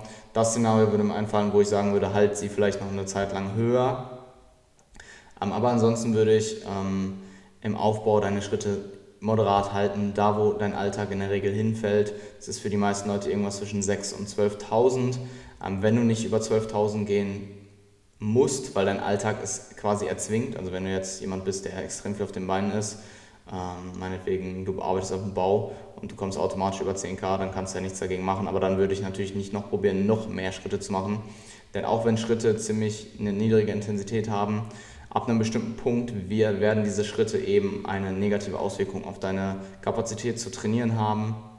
Und ähm, ich denke, alles über 6000 Schritte am Tag ist genug ähm, ist genug Aktivität, um eben ja, ein gesundes Aktivitätenlevel zu haben. Deswegen würde ich dir empfehlen, halt deine Schritte da, wo sie hinfallen, es sei denn, es ist extrem wenig ähm, und probiere sie nicht künstlich irgendwie anzuheben, sei denn, du bist eben in diesem Szenario, wo du unbedingt mehr essen willst. Aber dann ist auch wieder die Frage, du verbrauchst mehr Kalorien, du konsumierst mehr Kalorien, wird dadurch dein Hunger- und Appetitgefühl besser. Ähm, und da würde ich dann langfristig auf jeden Fall dran arbeiten. Ansonsten kann leichtes Cardio, gerade wenn du Peak Off-Season bist und da eventuell äh, Probleme in deiner Arbeitskapazität hast in, ähm, in, im Bodybuilding-Training, wo du eben höhere Reps ähm, anpeilst und du da eben Schwierigkeiten hast ähm, oder dein kardiovaskuläres System dich einfach begrenzt, dass du dort dann leichtes Cardio einbaust, um das Ganze eben zu umgehen, kann Sinn machen. Ähm, aber da muss man auch definitiv den Interference-Effekt von kardiovaskulären Training und ja eben ähm, Krafttraining im Hinterkopf beachten und es da halt dann auch nicht übertreiben. Also low, ähm, wenig und eben möglichst weit weg vom Training und dann evaluieren, ob es dir in deinem Hypertrophie-Training hilft. Und ja, that's it. Ähm, also im Bulk hochfahren sehe ich keinen Grund zu, in den meisten Fällen. Ähm, Bodybuilding-Ike hatte mich gefragt, deine Meinung zu äh, Aktivität, Aktivitätstrackern ähm, in Bezug auf die Genauigkeit, zum Beispiel ein Fitbit. Ähm, für Schritte okay. Für Schritte äh, ist das Ganze, denke ich, genau genug, um eben kontinuierlich gute Daten, qualitative Daten zu bekommen und das eben zu evaluieren. Für den ganzen Rest, meh.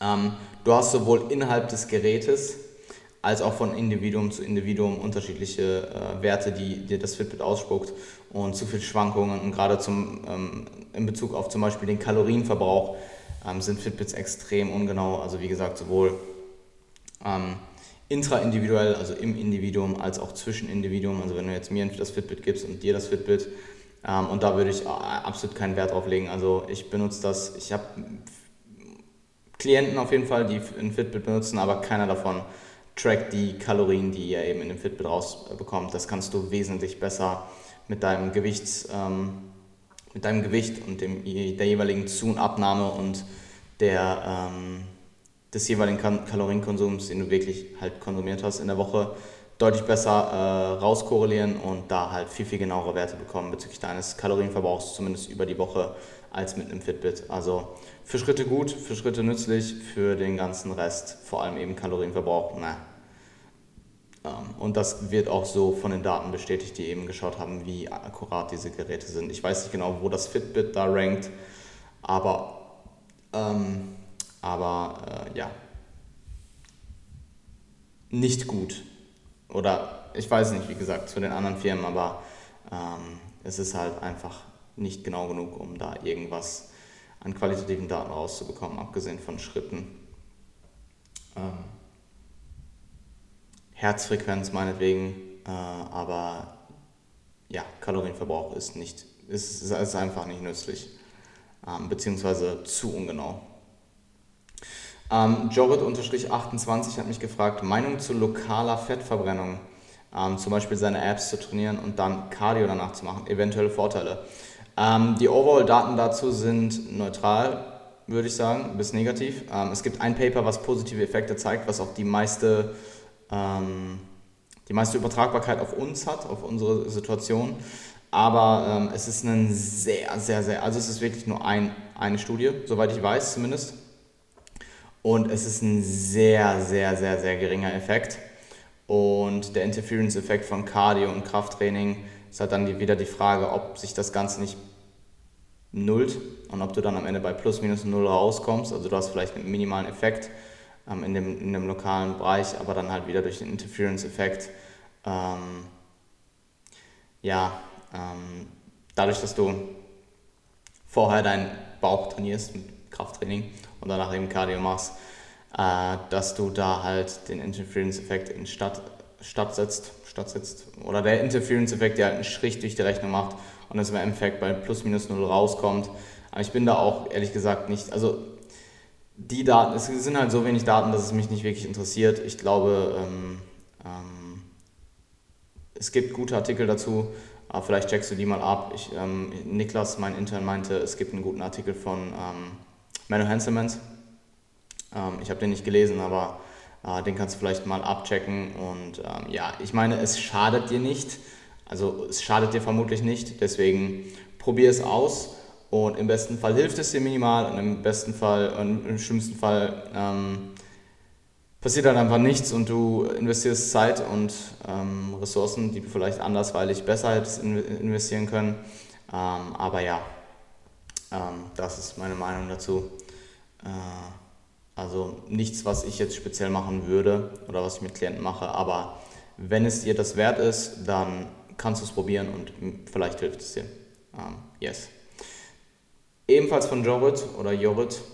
Ähm, Tipps für Verdauungsoptimierung. Ähm, ausreichend Obst und Gemüse konsumieren, ausreichend Variation, ausreichend Ballaststoffe konsumieren, Diät beachten, zu schauen, was verträgst du wie gut und die Auswahl eben so treffen, dass du nichts isst, was du nicht gut verträgst, offensichtlich. Ähm, das kann sich im Übrigen im Laufe von Phasen ändern. Das heißt, vielleicht in der Off-Season verträgst du äh, Haferflocken nicht so gut und die blähen dich halt unfassbar auf und du äh, kannst, liegst danach drei Stunden im Koma und äh, ähm, wirst sehr müde und träge dadurch, währenddessen du zum Beispiel in der Diät auf Haferflocken extrem gut reagierst. Das ist zum Beispiel bei mir der Fall. Also Peak Off-Season hätte ich dort das Porridge gegessen oder das, die Oats, die ich jetzt aktuell esse.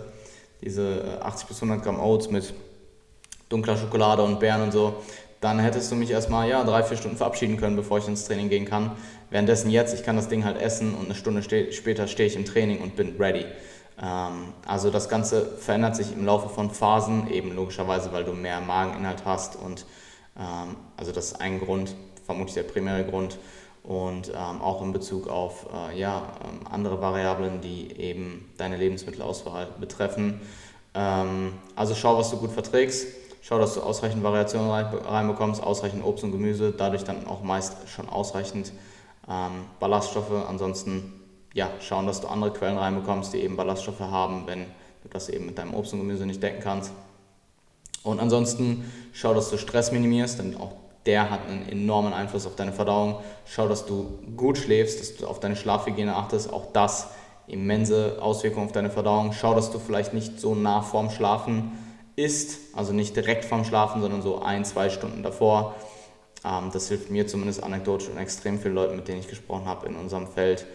Ähm, und ansonsten äh, den zirkadianen ähm, Mahlzeitenrhythmus möglichst gleich beizubehalten, also möglichst zu gleichen Zeiten essen und möglichst zu gleichen Zeiten sehr ähnliche äh, Mahlzeiten essen. Also nicht gleich, weil das würde dann äh, ausschließen, aber eben, dass du zum Beispiel dein Pre-Workout, dein Post-Workout, dein Pre-Bed-Meal, dein Frühstück, wenn du eins hast, immer möglichst zur gleichen Zeit ähm, konsumierst eben weil sich dein Körper darauf einstellt, wann, also dein Körper hat halt eben diese innere Uhr und dein Körper merkt sich, hey, dann und dann hat er das gegessen und schüttet dann eben dementsprechend zum Beispiel Enzyme ähm, aus, um eben diese bestimmte Mahlzeit bestmöglichst zu verdauen. Dementsprechend hat dein ja, äh, Mahlzeitenrhythmus und dein, äh, deine innere Uhr auch da eine ähm, ja, doch durchaus signifikante Auswirkung. Und all diese Sachen, wenn du die beachtest, wird vermutlich, werden vermutlich dazu führen, dass du eine sehr, sehr gute Verdauungs Verdauung hast. Ähm, und ja, wenn das nicht der Fall ist, dann musst du eben evaluieren und eventuell darüber nachdenken, ähm, was du eliminieren könntest oder eliminieren solltest ähm, bezüglich Lebensmittelauswahl. Ähm, bezüglich einzelner Enzyme oder Verdauungsenzyme ähm, habe ich persönlich, bin ich nicht eingelesen genug, um da eine äh, Empfehlung zu geben. Kann eventuell Sinn machen in manchen Situationen. Ähm, also ähm, gerade wenn du bestimmte Probleme hast mit bestimmten Lebensmitteln, offensichtlich eine Laktoseintoleranz kannst du umgehen, indem du mit deinen Milchprodukten Laktase konsumierst. Ähm, aber das war jetzt so offensichtlich, ich rede jetzt von anderen Dingen. Ähm, aber ja, diese Sachen, die ich dir bereits hier gerade gesagt habe, sollten in der Regel dafür sorgen, dass deine Verdauung ziemlich gut ist und dann eben schauen, ja, ähm, wie du darauf reagierst und dann evaluieren und genau beobachten. Ähm, dp.coaching, Dominik, ein Klient von mir, hat mich gefragt, macht es Sinn, bei höheren Carbmengen, bei über 700 Gramm am Tag, trotz Carbpräferenz eher auf mehr Fett zu setzen? Ähm, bezüglich auf Performance und Gesundheitsaspekt. Ähm, wenn deine Fette hoch genug sind für dein Körpergewicht ähm, und für deine individuelle Situation, für, dein, äh, für deinen Körper ähm, und alle essentiellen Fettsäuren gedeckt sind, wahrscheinlich nicht.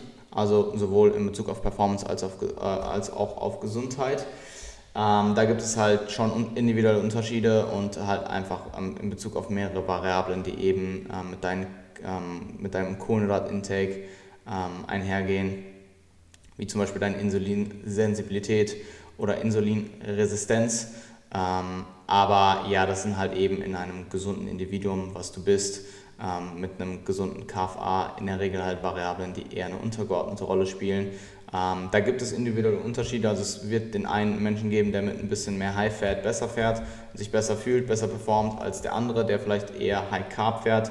Ähm, wie du die rausfindest, ist sehr schwierig. Ich würde halt irgendwo starten und dann beobachten und evaluieren und mir aufschreiben über mehrere Monate hinweg, wie viel hast du konsumiert, wie fühlst du dich. Eric Helms hat das Ganze mal ziemlich gut in einem Podcast beschrieben, über mehrere Monate eben eher moderat Fett, moderat Carbs fahren, über mehrere Monate zu schauen, wie fühlst du dich, wie fühlst du dich im Training, was war der Progress, etc. All diese ähm, externen Variablen, die eben, ähm, also die, diese ganzen Output-Variablen zu tracken, dann zu schauen, was ist passiert.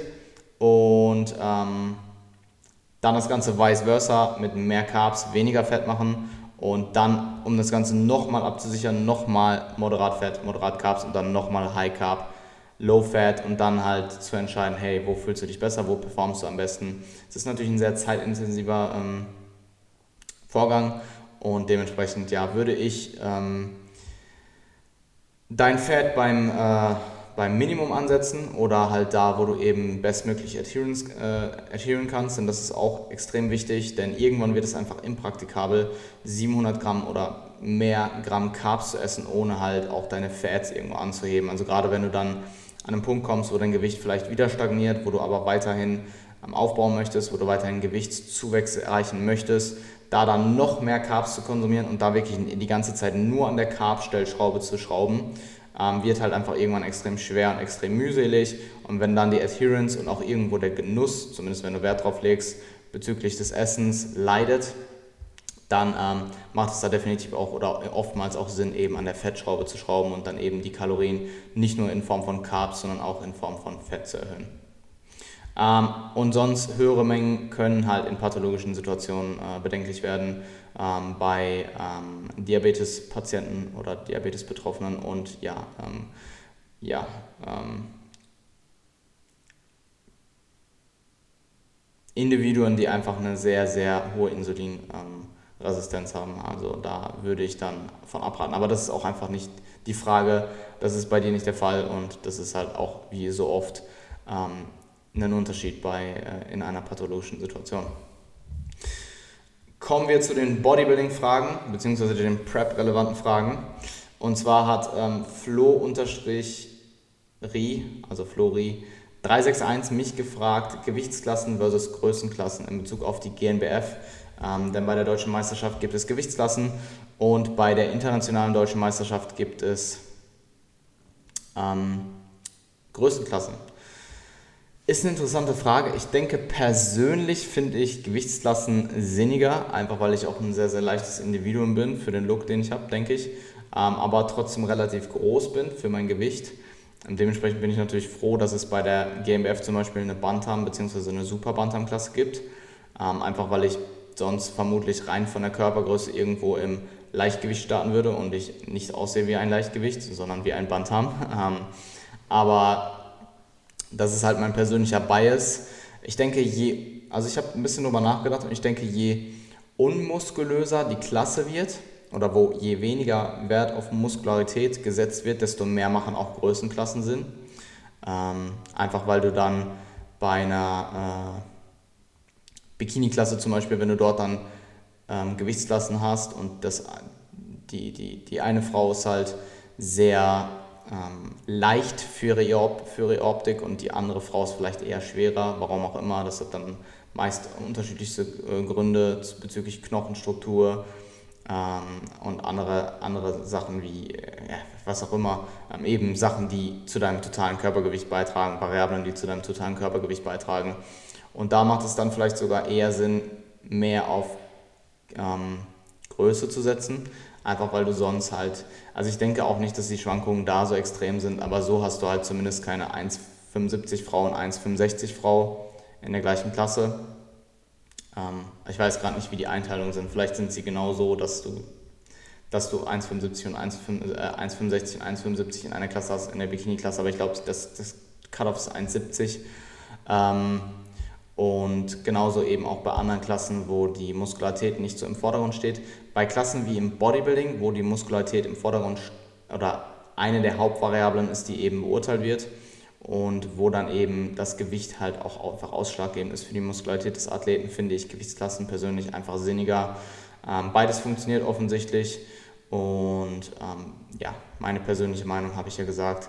Ähm, und ich weiß ehrlich gesagt nicht genau, warum die GNBF äh, bei der internationalen deutschen Größenklassen hat und bei der deutschen Gewichtsklassen. Aber es wäre interessant, das mal herauszufinden. Also wenn das irgendjemand weiß, schreibt mir mal gerne. Ähm, nächste Frage kam von Mario Brosa. Ähm, Selbstzweifel bezüglich, ich bin noch nicht ready fürs nächste Jahr. Meine Erfahrung. Ähm, ich bin mir nicht sicher, ob du meinst in der Off-Season vor deiner Prep. Also wenn du jetzt sagen würdest, du willst nächstes Jahr preppen und du bist in der Off-Season und du sagst dort, du fühlst dich noch nicht ready. Oder du bist in der Prep und sagst, ähm, ja gut, wenn du sagst fürs nächste Jahr, vorausgesetzt du preppst nicht ein Jahr vorher, ist es vermutlich eher die Off-Season. Ähm, an der Stelle will ich mal sagen, Selbstzweifel sind normal. Selbstzweifel hat jeder. Jeder, der sagt, er hat sie nicht, oder ich würde jetzt einfach mal den meisten, die sagen, dass sie keine Selbstzweifel haben, unterstellen, dass sie lügen oder dass sie sich selbst belügen zumindest. Ähm, der Umgang damit ist entscheidend. Wie gehst du damit um? Gehst du auf sie ein und lässt du sie zu? Oder evaluierst du und ja, hast dieses, das Champion-Mindset im Endeffekt ist nicht, dass du nie Selbstzweifel hast, sondern dass du mit diesen Selbstzweifeln eben gut umgehst und trotzdem deine, ähm, deine Träume, deine Ziele verwirklichst. Und ähm, dementsprechend ist der Umgang mit Selbstzweifel das Entscheidende. Und ähm, es wird nie einen perfekten Zeitpunkt geben zu preppen. Es gibt nur schlechtere und bessere Momente.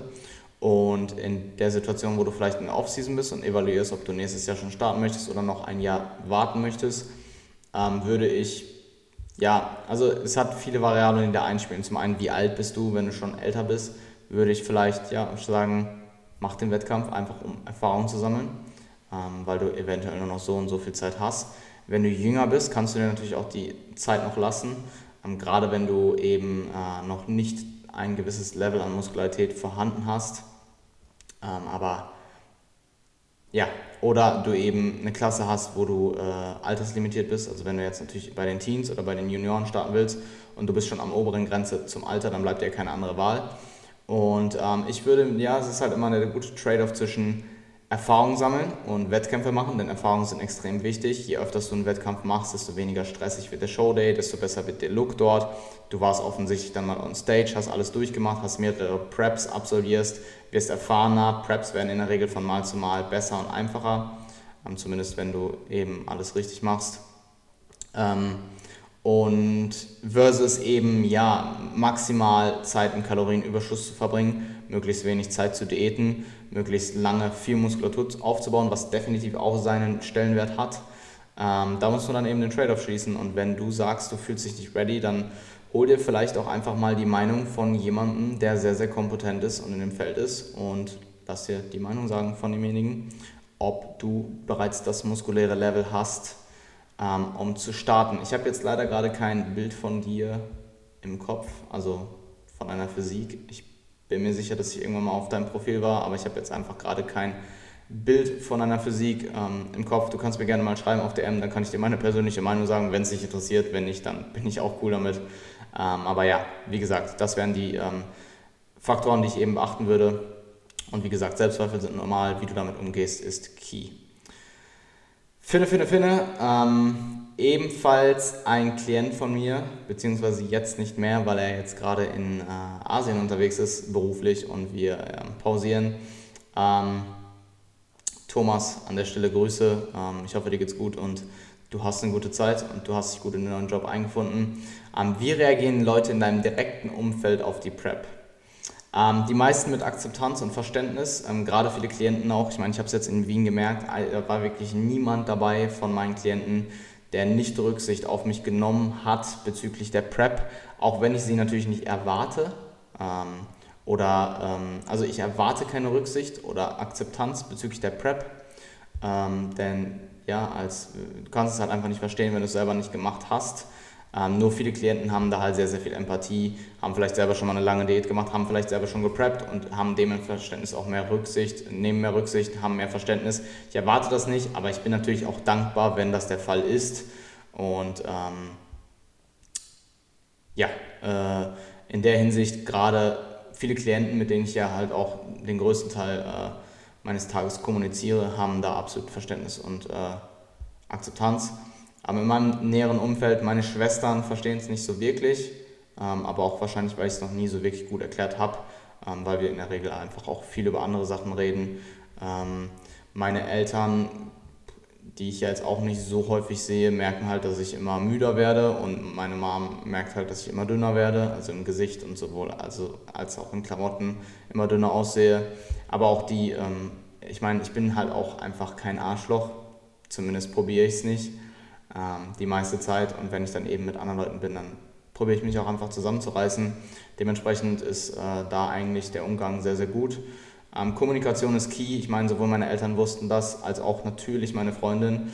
Ähm, ich denke, sie kriegt es dann noch am meisten mit, weil ich auch mit ihr aktuell ähm, bezüglich ähm, persönlichen Kontakt am meisten Kontakt habe zu allen anderen Menschen. Ähm, also sowohl versus meine Freunde als auch versus meine Eltern. Ähm, und ich denke, mit ihr habe ich das Ganze bestmöglichst abgeklärt. Wir kommunizieren sehr, sehr viel. Ähm, ich gebe mein Bestes, sie gibt ihr Bestes und wir kommen sehr, sehr gut klar, denke ich, ähm, für, das, für, die, für die Stage, in der wir uns oder ich mich befinde. Und sie weiß, dass es eine Zeit nach der Prep gibt. Sie weiß, dass ich, wie ich vor der Prep war. Ähm, ja, sie sagt halt, dass sie die Sachen so außerhalb Essen und so weiter vermisst sie mit mir. Kann ich auch voll und ganz verstehen. Ich meine, ich vermisse es auch irgendwo, es steht nur gerade einfach nicht zur Frage. Ähm, beziehungsweise das Außerhalb-Essen im Sinne von spontan Außerhalb-Essen. Zum Beispiel heute, gestern war unser Jahrestag, sie, hatte, sie war einfach gestern lange arbeiten, deswegen haben wir den, holen wir den Tag heute nach. Wir gehen heute Abend Steak essen. Ähm, das ist, gerade weil es eben Steak ist, weil es leicht zu tracken ist, für mich kein Problem. Ich werde wahrscheinlich wieder meine Waage mitnehmen. Ähm, aber es ist natürlich auch sehr strukturiert eingeplant von mir und jetzt nicht unbedingt spontan. Und solche Sachen vermisst sie halt. Ähm, aber die werden halt bald wieder am Start sein und dementsprechend, ja, ähm, sie akzeptiert, was ich mache. Sie äh, unterstützt mich in jeglicher Hinsicht und darüber bin ich extrem dankbar. Und ja, ähm, im Gym werde ich teilweise schon blöd angeguckt, gerade wenn ich meinen Extremfilm fahre und auch teilweise einfach sehr laut werde, weil ich so emotional im Satz bin oder nach dem Satz und halt einfach ja, laut trainiere, was schon mal vorkommt. Ist nicht, die meiste Zeit ist es nicht der Fall, aber es kommt schon mal vor. Ähm, juckt mich aber herzlich wenig, also wirklich gar nicht. Ähm, auch dort habe ich Leute, die ich gut oder besser kenne, die meinen Podcast hören, ähm, die Verständnis dafür haben und die mich vielleicht jetzt auch im Training aktuell weniger ansprechen, einfach weil sie wissen, dass ich teilweise zumindest in Unterkörpereinheiten auch einfach gerade aktuell mit nahezu niemandem kommunizieren möchte im Gym, ähm, außer mit mir selbst, mit, meinem, mit meiner Stimme in meinem Kopf ähm, und mit meinem Mindset und mit meinem Fokus. Und ansonsten, äh, ja, meine, Unter meine Freundin unterstützt mich, wo, wo, wo sie nur kann. Äh, meine Freunde wissen eh alle, was ich mache, schon seit Jahren. Also die haben da auch größtenteils Verständnis und ähm, akzeptieren das halt auch. Ich meine, ich bin da halt auch sehr direkt. Also wenn mir jetzt jemand sagt, hey, warum kommst du nicht mit Essen, dann sage ich, weil ich am Preppen bin und dann ist das so. Dann steht das auch nicht zur Diskussion äh, und dann wird das auch akzeptiert. Es ist, denke ich, wichtig, dass man hinter seiner Entscheidung steht und gut kommuniziert. Selina N.A.S.A. Selina NASA vermutlich, ähm, hat mich gefragt, was ist äh, oder was sind für dich Merkmale einer guten Veranlagung für die Figurklasse? Ähm, gute Frage. Und zwar würde ich sagen, generell ein breites Schlüsselbein und gute Delts. Ähm, eben weil du die Figurklasse lebt eben sehr, sehr stark von einer sehr, sehr guten Linie und die erzeugst du eben mit einem breiten Schulter, also mit einem breiten Schlüsselbein, einem sehr, sehr ausgeprägten Delts, einem guten Lat, also allgemein all der Muskulatur, die eben zu einem äh, sehr, sehr guten V-Taper ähm, ähm, führt und durch eine möglichst schmale Hüfte, also möglichst schmale Hüfte, möglichst gut, guter ausgeprägter Latissimus, breite Schlüsselbeine, gute ausgeprägte Delts, möglichst kleine Taille ähm, und das Verhältnis von, ähm, ähm, von Hüftknochen und Schultergürtel sollte eben passen, sodass du eben den bestmöglichsten X-Frame erzeugst. Ansonsten äh, gute, gute Beinmuskulatur, ähm, gute Quads und auch gute Glutes, die eben wiederum auch dazu führen, dass du im Unterkörper nicht nur oben wie ein Y aussiehst, sondern im Unterkörper eben auch wie ein X ähm, oder wie dann halt quasi der untere Teil des Xs und wie ein X und nicht nur wie ein Y. Und ansonsten ähm, lange, lange Beine ähm, sind in der Regel äh, immer gut für die Frauenklassen und also zumindest für die subjektiveren Frauenklassen wie Bikini und äh, Figur und äh, schmale Taille. die Muskulatur, die eben genetisch stark oder die Muskulatur, die eben für eine äh, genetisch starke Veranlagung für die Figurklasse ähm, gut sein, nicht, nicht sollte, sollte ist das falsche Wort, aber ich habe die Muskulatur, die eben, ähm, die eben äh, eine gute Veranlagung wären, äh, habe ich ja genannt, also sprich Delts, Glutes, Quads, Lats ähm, und dann halt eben deine Knochenstruktur und deine, ähm, deine Längenverhältnisse. Und ansonsten würde ich sagen, andere weibliche subjektive Marker und Reize. Ähm, also ich will mich jetzt hier nicht zu weit aus dem Fenster beugen, aber ähm, die Frauenklassen sind halt einfach deutlich subjektiver. Also Bikini noch mehr als Figur, aber Figur auch mehr als Women's Bodybuilding. Es ist einfach so. Und dementsprechend, je attraktiver du natürlich bist, und das ist halt super subjektiv und das will ich mir halt hier auch einfach nicht erlauben, da ein Urteil darüber zu, äh, zu, ähm, zu geben, weil, wie gesagt, es ist halt super subjektiv und äh, ja, aber generell andere weibliche Reize und subjektive ähm, Marker ähm, sind natürlich immer ein Vorteil. Also wenn du ein hübsches Gesicht hast, wenn du eine sehr äh, positive ähm, Ausstrahlung hast oder sehr charismatische, positive Ausstrahlung und bis zu einer bestimmten ähm, bis zu einem bestimmten Punkt ist Selbstbewusstsein gerade bei den Frauenklassen auch extrem wichtig, weil du musst als äh, Frau, wenn du gewinnen möchtest, in den höheren Ranks, in den Bikini- und Figurklassen, generell in jeder Klasse, aber gerade in den Bikini- und Figurklassen, musst du Dominanz zeigen und du musst sehr selbstbewusst, sein, äh, sehr selbstbewusst auf der Bühne sein. Das Ganze ist nämlich extrem viel Show. Und diese ähm, Fähigkeit, das zu präsentieren, ist natürlich irgendwo auch ein gutes, äh, ein gutes Merkmal oder eine gute Veranlagung für die Figurklasse. Aber es muss schon fast ein bisschen arrogant wirken. Also du musst halt sehr dominant und sehr selbstbewusst auf der ähm, Bühne sein. Deine Präsentation muss on point sein. Und wenn du dafür Talent hast, dann ist es natürlich auch ein gutes Merkmal für die Figurklasse. Und ich würde sagen, das fasst das Ganze ziemlich gut zusammen. Ähm, was aber nicht heißt, dass du jetzt in deinem in, im richtigen Leben arrogant sein sollst und immer Dominanz zeigen solltest und äh, immer äh, stolzierend umherlaufen solltest oder so. Aber die Fähigkeit, das eben auf der Bühne zu präsentieren und umzuschalten, ist halt extrem wichtig. Und ich meine, ich kenne äh, kenn Athletinnen, die sind im richtigen Leben die äh, absoluten liebsten Mädchen oder liebsten Frauen, haben einen super, super lieben Charakter und sind super freundlich. Und auf der Bühne sind es aber dann halt wirklich die Wölfe, sage ich mal, die dann eben alles abliefern, die Top-Platzierung machen und dementsprechend sich auch präsentieren. Also sowohl physisch als auch mental, diese Merkmale würde ich sagen, sind die wichtigsten für die Figurklasse. Ähm, das war es soweit zu den ähm, deutschen Fragen. Ich werde jetzt die einzige englische Frage, die ich mir rausgepickt habe, ähm, beantworten. Ähm, und zwar, ja, wer auch immer jetzt abschaltet, weil er kein Englisch kann oder weil ihm die englische Frage nicht ähm, ähm, interessiert. Es wird übrigens die Frage sein, warum ich Valentin als Coach ausgewählt habe. Ähm, der kann jetzt abschalten, hat mich auf jeden Fall gefreut, dass du wieder eingeschaltet hast. Ähm, würde mich freuen, wenn du beim nächsten Solo QA eine weitere gute Frage stellst. Und ähm, ja, ich hoffe, dir hat es gefallen. Ich wünsche dir einen fantastischen Tag und wir hören uns dann im nächsten Podcast nächste Woche in Beyond the Prep oder im nächsten Solo QA, wie auch immer. Ähm, dir einen schönen Tag und wir hören uns. So, um, starting off with the only English question that I will answer today. Sorry, not Eddie, but I'm time restrained and I had a lot of German questions which I actually prioritize. Um, but I picked out the question: Why did I cho- uh, choose? Why did I choose um, Valentin as a coach? And that question came from Nordic underscore Netty.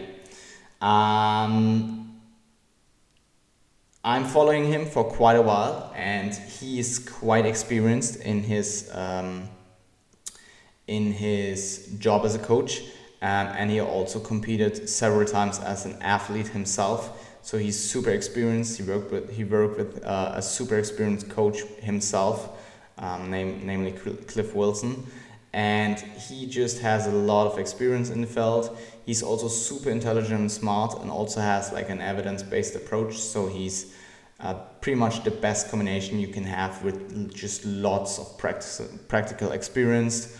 Um, also super ambitious and super goal orientated, and then uh, a superb athlete as well. He's also a pro natural bodybuilder, uh, mixed with some really serious smart mind and um, good approach and intelligence. And I mean, I can see him regularly in person because I travel to Vienna pretty regularly. So he can, uh, I can talk to him in person. I um, see him um, in person. He can see my physique in person. I can give, I can get posing practice with him in person, and all those stuffs and all those stuff led to me, um, led to him being my first cho- uh, choice as a coach. There were others, but um, Valentin ultimately made it.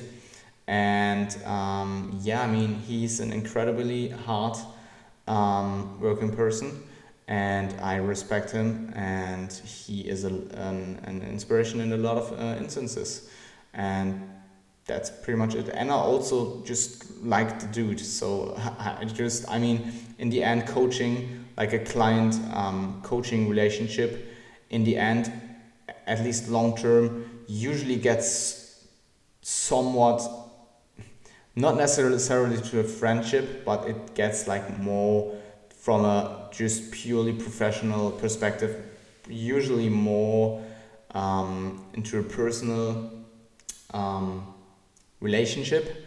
Um, not in every instance, but in oftentimes. And I think in that scenario, uh, um, actually finding his your coach or vice versa, actually finding your client, um, having some amount of uh, um, sympathy for for for them uh, is absolutely key because in the end you don't want to work long term with someone that you just don't really like. So uh, that was another aspect. I just uh, yeah um, I just like Valentin um, as a person and I respect him highly as a coach and he's an inspiration in a lot of instances and that's pretty much it and he's super educated and also super experienced so um, yeah, that's it. Um, that's the only English question I will take today.